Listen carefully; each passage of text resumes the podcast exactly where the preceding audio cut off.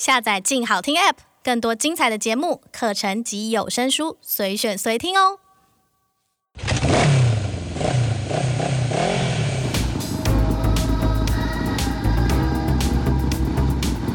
说走就走，跟我们一起去你的旅行。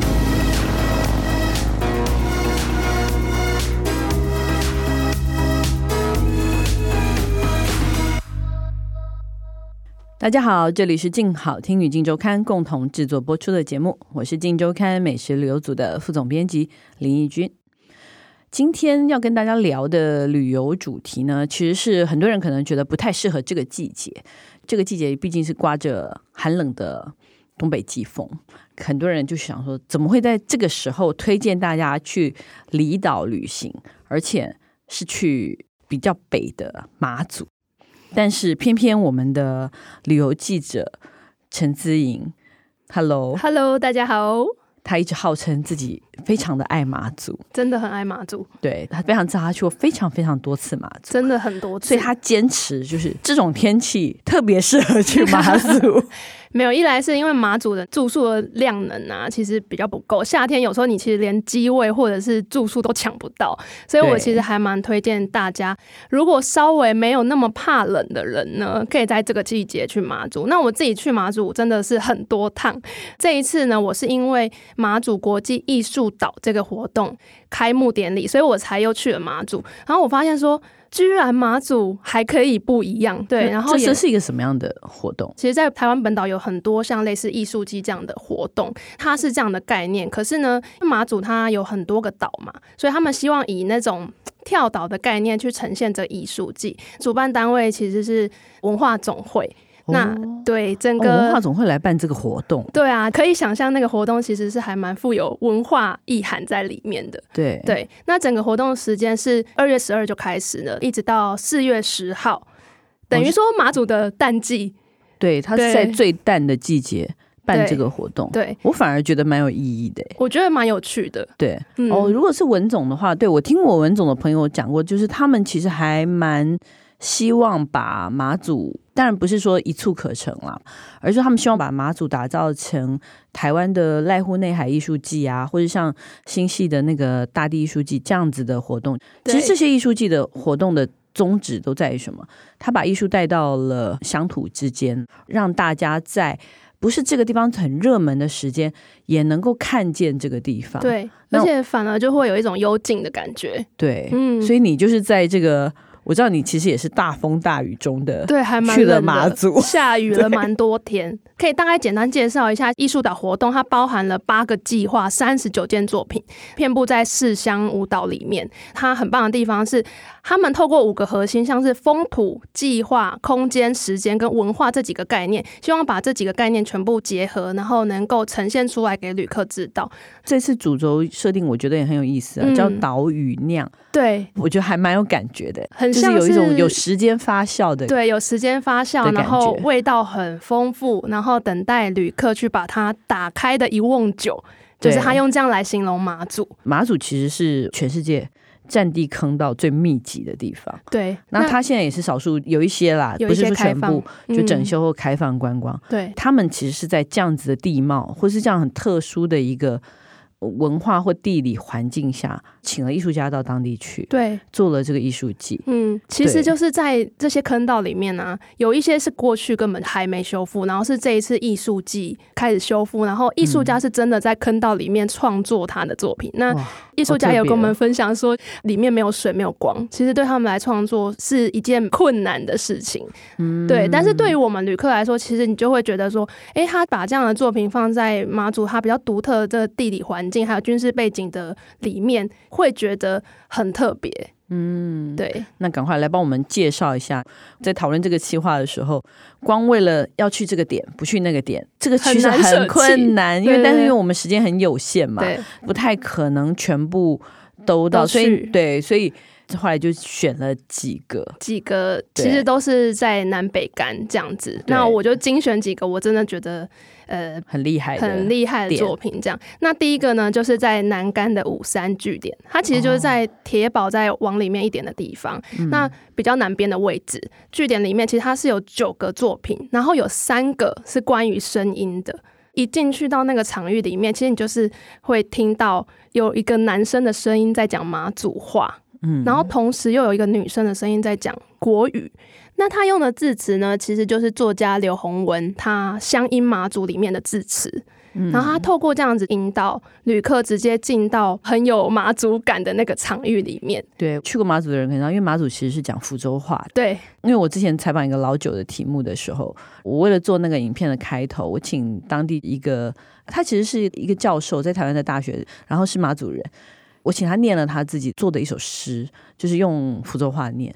哇，我觉得那就非常有感觉，有 feel 的，对。而且这次你是在坑道里面听到，就是在这个福州话据点里面，然后有坑道这样子的那个场域，你会觉得哦。很能够深入在他们那种人文的感觉里面。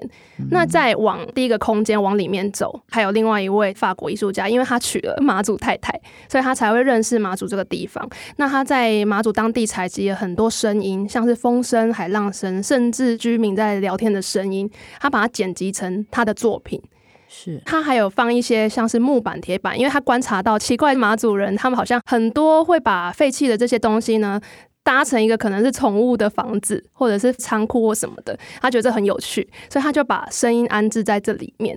乍看之下，以为他那个作品是废墟，但其实他会发出声音。嗯，对。然后在那个空间的出口处，他做了一个类似意象的很大的扩音器，嗯，然后让旅客可以坐在那边，然后你可以整个透过环境。空间感去听到他剪辑的那些声音，哇，对，所以我很推荐听见马祖，对，就是从第一站你就从听见马祖开始，嗯，因为即便是我过去去过那么多次，我可能也都没有仔仔细细的听过这些声音。对，再往里面走，就是往海边那边走去呢，你会突然觉得很像来到南非，哦，为什么呢？因为海防的关系，有一些像是那个琼麻这类的植物，就长得很巨大，嗯，因为他们是常年。都在这里，旁边又是海景，整个感觉很棒。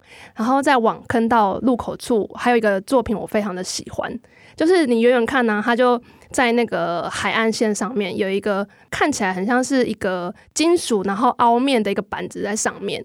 然后一开始看看不懂，那后来就是经过那个导览人员，他说其实他是用不锈钢铝板还有铜板锌板拼成马祖四乡舞蹈连起来的形状。它的那个表面因为是镜面嘛，所以会有折射的效果。但它其实要讲的就是说，马祖人的命运就是在战争或者是政治历史的背景呢，跟人们之间生活不断的拉扯。只要你转换一下视角，或是不同立场看待的话，其实你的观感都会不同。那就很像我们在看那种凹面镜或凸面镜的时候，你只要换一点点角度。你就整个成像会不同，对，这真的是看待马祖历史的一个很深的含义。对，历史的诉说者不同，这个故事就会走向不同的方向。对对，真的是。然后，因为它还会折射到天空或是海景的那个不同的方向，所以我觉得大家可以实际去看看它长的样子是怎么样。嗯，对，我很喜欢那个导览人员解说这个层面的意思，这样子，嗯，因为其实我们在。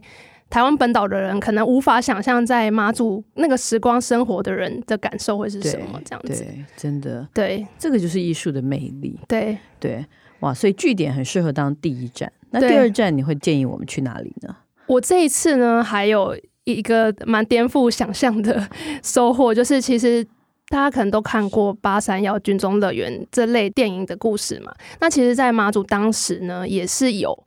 这样子的特约茶室，对，其实不止金门有，其实马祖也是有的。对，马祖的特约茶室是设在南竿的美食村。嗯，对，当时这边作为国军他的文康中心，村里面有休假中心啊，然后商店街，还有电影院，那当然也有特约茶室。这边就是南竿岛上的军中乐园这样子。对，我记得前几年他们已经开始修复。大概是二零一八年的时候，县政府就有实施一个计划，因为它分成两栋，一栋是军官特约茶室，然后一栋是士兵特约茶室，就把它一一的修复。嗯。那我很好奇，就是艺术家看到这样特约茶室，他跟我们一般观光客看到的角度其实是不太一样。他他，他怎么看？对，一般都会觉得说，好像比较隐晦或者是阴暗的茶室的面貌，我们其实不是非常的了解。那其实透过建筑师去重新设计，可是它原先的结构并没有改变，它把外观的那个墙现在已经涂成天蓝色。嗯，对，其实就表示说一种比较特约茶室欢愉的一面，就是挥别过去灰暗的感觉。那我我看到照片里面是建筑中间，你还有一只一只的那个红雨伞吊着。对。因为其实像在欧美啊，红雨伞其实有代表性工作者的意思。对对，所以其实它一支一支红色的伞吊挂在那个它中间中庭的地方，其实就是对这些适应生的尊敬，就是说，哎，他们曾经存在过这个场域里面这样子。嗯、那我觉得这边很有趣的是，因为它特约茶室会有一间一间的嘛。他就把它保留住。那每一间的空间呢，其实都当做艺术家的创作。可是里面的那个线条跟装置，其实都是色彩非常的缤纷的，像是亮粉色啊、荧光绿啊这种颜色。嗯。那甚至就是有一个空间，我觉得可以分享一下。他就用那种很巨大的文字写着说：“当异乡女孩面对前线男子的表白，如果你是适应生。”命运真的可以掌握吗？用很大的荧光色的字去呈现，嗯、那其实也是引导我们去想说，当时适应生他其实不只是忧伤的，有些可能也因为这样子就跟阿兵哥产生了爱情故事等等的。嗯、对，我觉得会是看到对于特约茶是不同的面貌跟感觉，这样子、嗯、就是他们不是只有沉重的心情。嗯，对。哦，所以其实反而在那边的那个心情的转换，或是艺术家他想象的颜色，是反而是很亮丽缤纷的感觉，也让这个空间变成是一个比较缤纷，而且也。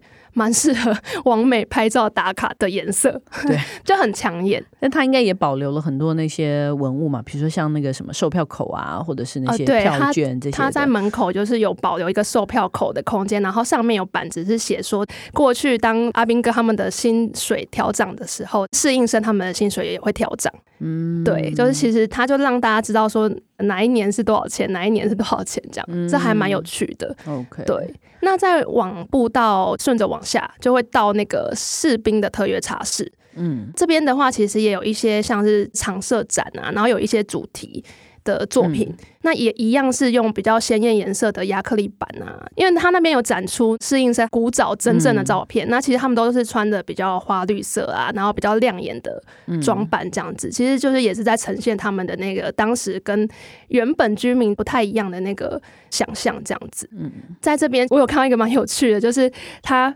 呃用透明亚克力板嘛呈现出来，还用了一个望远镜让大家可以看里面有一些文字。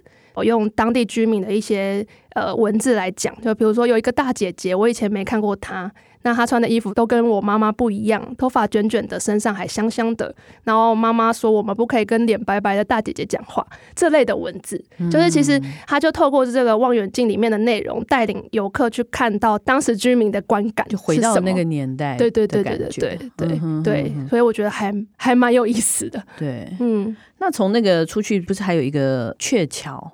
哎，对对对，那个鹊桥也是有变成一个艺术品吗？嗯、呃，应该是说在鹊桥的正前方有一个装置，就它其实弄了一个铁栏杆。嗯，乍看之下以为它是那边的栏杆，其实不是，它是艺术家的装置这样子。那底下它其实把它设置的是一个摇篮的状态，很像在描述摇篮是摇动栏杆，对，就是可以呃，对对对对对对对，就是你可以摇动那个栏杆，然后想要阐述的就是说，因为在当时可能这是比较一个拘禁的场域。可是其实，在底下有波涛汹涌的情欲，这样子，游客可以摇动他那个栏杆。嗯，真的，对，我对那个栏杆其实印象挺深刻的，就是我就觉得哇，看起来这么普通的感觉，随处可以看到的东西，它居然可以赋予这种意思在里面，意思，而且那真的是你要走到那个栏杆。旁边，然后去摇动它，然后你才能够感同身受。我们摄影师一直说摇它摇它，因为它要拍照嘛。然后你知道，我就摇的非常的大力，就 就是我不懂的是，又不是影片，为什么要摇？他要拍那个残影啊！对对对对，对我们摄影师对这个非常的有要求。对对对对，大家会讲说，那个鹊桥在当时其实承载了很多阿兵哥疗愈的心灵，因为通过这个鹊桥，他们就可以到那个特约茶室里面去寻求一些抚慰，这样子。我觉得。很妙啊，然后又取名为鹊桥，嗯、你不觉得很妙吗？听他们说，就当地人说，就是其实他是刻意这样取，就是提醒阿兵哥不要留恋，因为就是牛郎织女一年对一年才会一次，对你不要想要会太多次，不要常常去。对对对，其实是有这个意思在的。对，对，好吧，这种 这种意思我真是对无言以对。那通过鹊桥啊，其实是当时在美食村最热闹的商店街，那边曾经有一些理发厅啊、眼镜行之类的。嗯、那后来大概五十年前改做国军他们用来教工兵如何操作一些像怎么贴瓷砖啊、地砖啊这些内容。哦、对，那它其实就是在刚刚讲那个修复计划之后呢，就把它改成。呈现给游客看，工兵到底在做什么事？对，为什么？因为我觉得很多人可能不太注意这个啊，就是因为其实马祖从来没有过战争，对，没有真正打，没有真正打到马祖，嗯，所以那你这么多兵在那边做什么？其实就是建设，对，所以呢。马祖的军队反而工兵是非常非常重要的。马祖的很多建设都是工兵完成的，的，对，所以他们会贴瓷砖，然后会各种各种就是什么技艺都会啦。对，光这些据点，像你说你我们刚刚去、那个、真的跑不完呢、欸，就是很多地方可以。你这次还去了另外一个据点，对不对？这个也是你很推荐的，超级超级印象深刻。七七据点，它其实是位在介寿村那边，其实是南干人口最多的地方。它不是那个马祖酒厂，我记得好像就在旁边呢。对，酒厂也对对对，酒厂在那边嘛，对，在三龙。然后其实我去的这个地方呢，叫做三龙排练场。它之前呢，其实是国军的中山堂。哦，对，就是他们有一些活动，对对，在那边的地方。在这个空间里，就是有一个作品叫做《渔火》。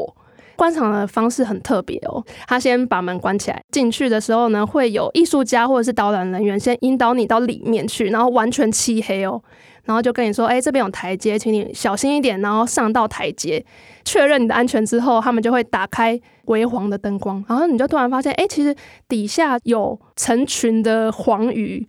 其实是他跟我说黄鱼，我才知道黄鱼，因为形状就是鱼的形状嘛。对，那艺术家说呢，他们其实是从南竿各个沙滩去收集来的沙子，然后把它设计成鱼的形状嘛。嗯。那旁边呢，还有一盏以灯塔的那个明暗的频率的白光，就是它会突然亮，然后突然暗这样子。对，马祖的灯塔也是很有名。对对对对，对其实它就是透过这个意象啊，想要呈现就是以前。更古时期，黄鱼会回游到东引岛的海域去产卵。哦，每年好像清明的时候，对，对对大概是那个时候。时候对，对这些景象啊，就只能透过早期的那个老渔民去讲说，以前黄鱼有多多。因为现在的黄鱼其实大部分都是养殖的，对，对，野生的黄鱼非常少。早就已经对所谓的野生黄鱼已经绝望。所以马祖的名菜有一道真的是黄鱼，对，就是你看以前就是真的很多黄鱼，而且都是野生的，对。所以他其实就是借这个作品，想要呈现当时透过这个灯塔的那个照明，然后还有其实渔民在船上会听黄鱼叫的声音，嗯、去找那个黄鱼的踪迹在哪边。所以我觉得就是这个观感会，他会叫。现场有一个大哥也是旅客吧，曾经在这边当兵的，他就说黄鱼真的会叫，以前有听过，就是很像是那种。有点像是蟾蜍的叫声，就是我们很难想象。他说一大群的话，就是其实你在岛上都听得到，在那个呃南竿本岛或者是其他岛的上面都听得到。对，所以我就觉得，哎、欸，他透过这个呈现方式，想象自己在漆黑的大海中，然后听黄鱼的声音，真的也是一个沉浸式的体验。对，完全是沉浸式，真的很沉浸。对，我们刚刚讲的这几个，就基本都在南竿岛。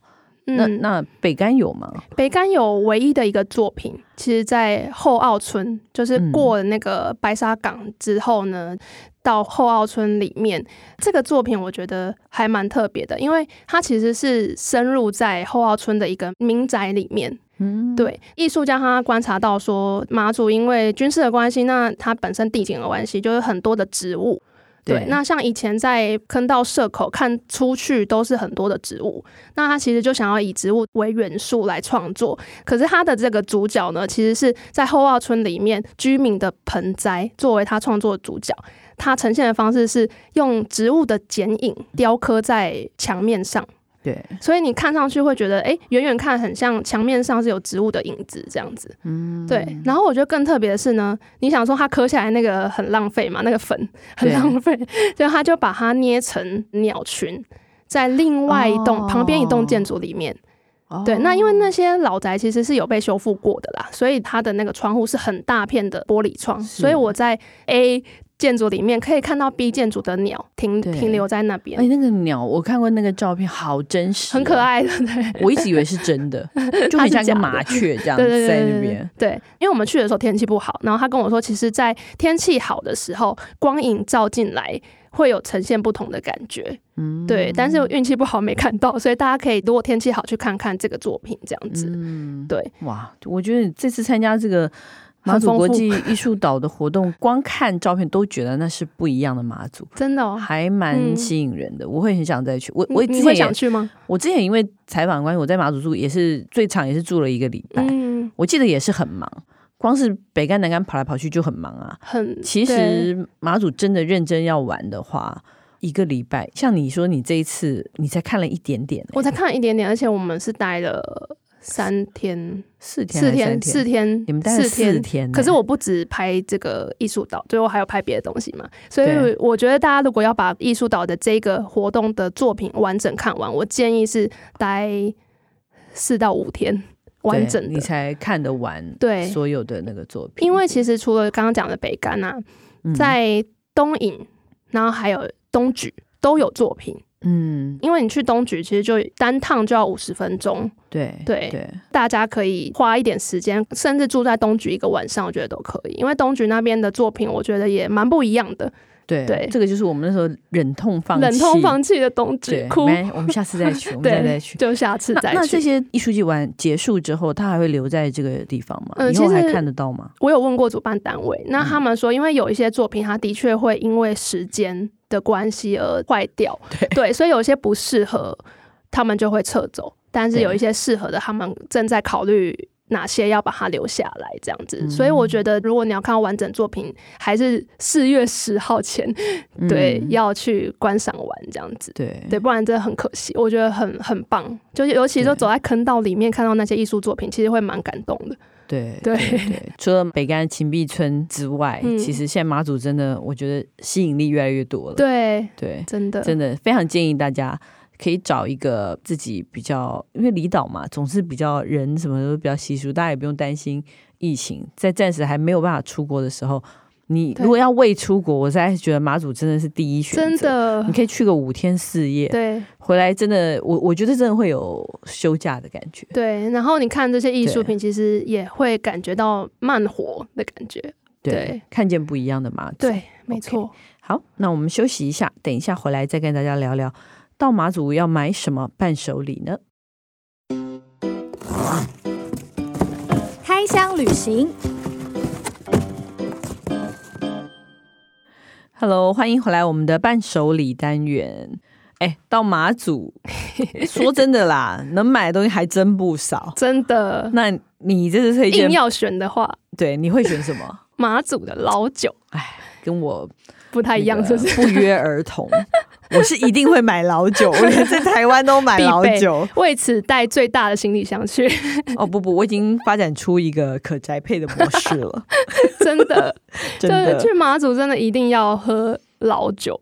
对，就是、但是但是马祖的老酒真的讲究很多，就是家家户户都有都不一样，而且不同人或什么，就是即使你到商店里，他也会跟你讲说，哎，你是要那种马祖酒厂出的。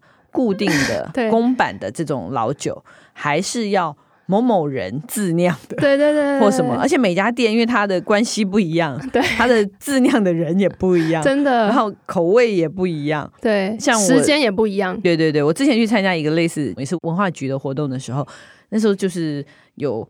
十个妈妈吧，就带着我们一起酿酒，学酿哦，就学酿啊，就真的是从那个挑井水开始酿。那我想喝看看你酿的如何？很可怕，非常难喝。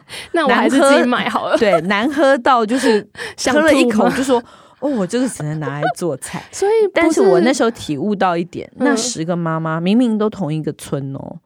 十个妈妈做出来的酒都不一样，哦、而且呢，他们好坚持，每一个人都说自己的这个方式。他说：“哎，这个这个酿的那个一个月到底能不能开盖子？光为了能不能开盖子 这件事情，妈妈们都要吵起来。”我以为一个月就可以开诶、欸，呃，有些人中间每天因为都要去拉的，对对对对对，要拉，因为我们是酿完就走了，嗯、中间是那个妈妈每天让我们帮我们拉、哦，她帮你们拉，她帮我们拉哦，她一次要拉，那也不是你酿的啊，就就前面啊，水是我挑的啊，oh, okay. 米是我洗的、啊，对不对？然后那个什么什么弄红曲弄进去啊，嗯、什么这些的，对。然后后来我就发现说，哇，这个我觉得。